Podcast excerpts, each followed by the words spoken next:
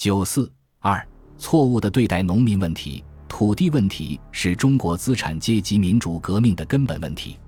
土地问题的解决，使广大农民从封建的土地关系中解放出来，是中国资产阶级民主革命的一个主要内容，又是取得胜利的根本保证。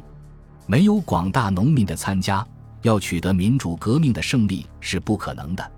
同盟会为了实现资产阶级共和国的方案。在其纲领中提出了解决土地制度的主张，即平均地权，并把这一主张作为同盟会的三大纲领之一。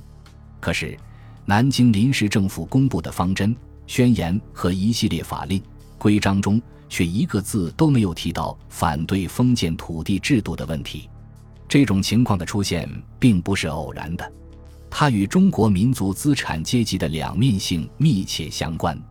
中国民族资产阶级与封建土地所有制有矛盾，又同封建的地租剥削有密切的联系。因此，即使在革命时，他们虽然在理论上敢于承认有改变封建土地所有制的必要，但在实践上却没有触及封建势力根基的勇气。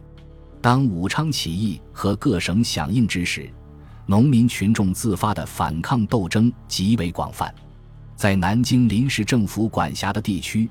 也到处发生农民的抗租斗争，仅一九一二年一月间便有多起。江苏昆山、青浦交界地区一百三十余村农民宰生结社，齐心抗租；上海南汇地区大团等处人民抗租，聚众千余人，打伤政府收租委员，抢走当地驻军枪支。江苏奉贤蔡家桥乡民闻南汇抗租。遂便发传单抗纳租粮，影响遍及全县。浙江海盐县赶浦乡民因抗租聚众千余，抢夺民团枪械。浙江嘉兴府石门湾鸽子逼一地主因催收租米，扣押佃户，结果被乡民一二千人围殴。其中，以江苏青浦县的抗租斗争最为典型。现将当时关于这一斗争经过的原委报道节录如下。青浦县光复后，民政部着定业户租子收取八成，乡民借口松城仅收六成，共结团体饮齐心酒，力图罢抗。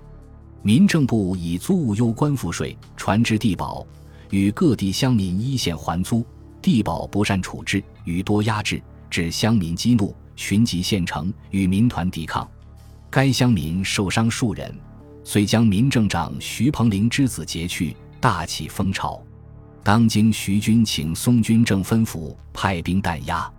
这些自发的反抗斗争，反映出广大农民渴望解决土地问题的要求，不仅没有得到革命党人支持，相反，差不多都遭到各省都督，包括革命党人的都督派兵镇压。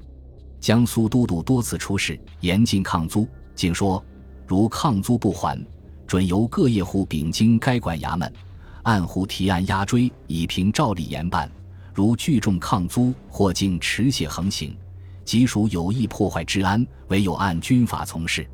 由于革命党对农民的自发斗争采取敌视的态度，南京临时政府建立之后，广阔的农村依然如故。一方面，封建土地所有制没有丝毫触动，封建政治势力没有受到打击。另一方面，革命党人也就不可能真正组织农民群众来参加革命斗争，因而，在强大的反革命势力面前，使自己处于孤立无援的软弱地位。正如毛泽东指出的，国民革命需要一个大的农村变动，辛亥革命没有这个变动，所以失败了。